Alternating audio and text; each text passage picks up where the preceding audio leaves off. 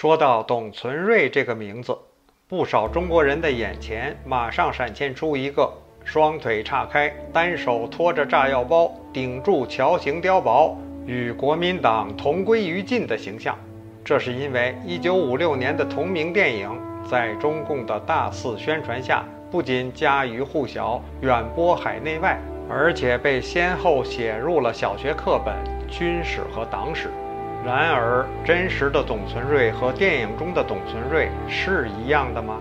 最先质疑董存瑞这个形象的，正是电影《董存瑞》的导演郭维。1996年，他在接受大众电影杂志的记者采访时，第一次披露，他举炸药包牺牲是许多专家经半年考察论定的。2006年7月，大众电影第八期发表了访问记。董存瑞真实创造的经典，介绍了郭维创作的过程。文章中写道，在真实中，董存瑞死后并没有立即被评为烈士，仅仅是通知家人他牺牲了。更重要的是，没有谁亲眼看见他托起炸药包的情景，这完全是事后根据一些蛛丝马迹推测出来的。当时，董存瑞没有带架子，桥肚子上也不能放炸药。战斗结束后，从地下挖出了董存瑞媳妇为他做的袜底儿来。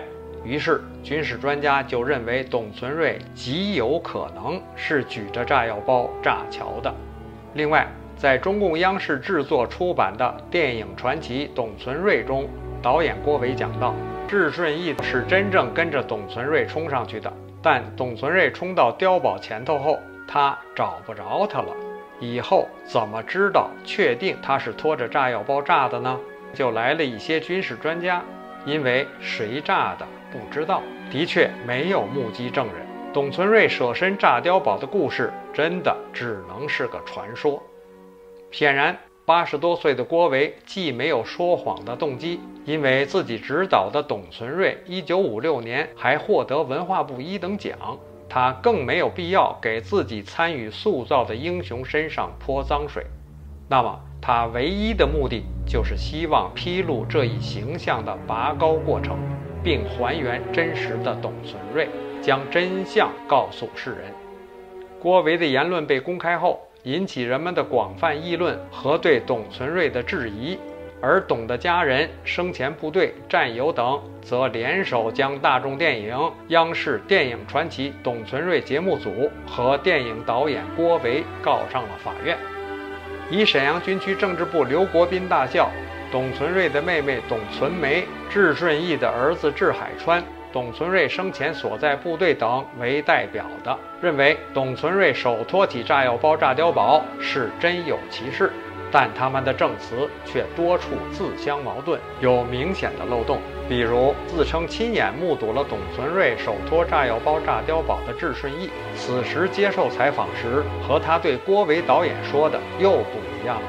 他不再说找不着董存瑞了，却绘声绘色地另说了一段话。在这个情况下，把炸药包举起来了，顶住炸药。我一看炸药着了，冒出烟来，我就急了，我爬起来就喊。我说你放下，你放下。他一看我上去了，他说卧倒，你快趴下。最后他高呼一声：“为了新中国冲啊！”但事实是，“为了新中国冲啊”这句话是电影中为塑造主人公形象杜撰出来的，因为当时就连中共领导人都不知道何时能夺权见证，更遑论董存瑞这个小班长。而且，董存瑞一篇的编剧赵桓也证明了这句话是他创作的。明明是电影里的虚构，却被智顺义回忆成了董存瑞亲口对他喊的。要么是他被电影感染得太厉害了，真假虚实都分不清了；要么就是他出于私利，有意造假，拔高死人，加持活人。如此看来，他的话又有多少可信的成分呢？还有其他自称知情者的回忆也是自相矛盾，网上证据繁多，在此不一一列举。而最可疑的一点是，一九四九年以后，真正站出来解说董存瑞炸碉堡的只有智顺义一个人。如果当时很多人都看到董存瑞炸碉堡，这么多年他们都会站出来，成为董存瑞事迹的宣讲者。但是这些人在哪里呢？虽然官司最后以双方和解告终，但董存瑞是否如中共宣传的那般死去，可能没有人知晓。不过，其为祸国殃民的中共死去，倒是不争的事实。只是这样的死轻如鸿毛，根本不值得。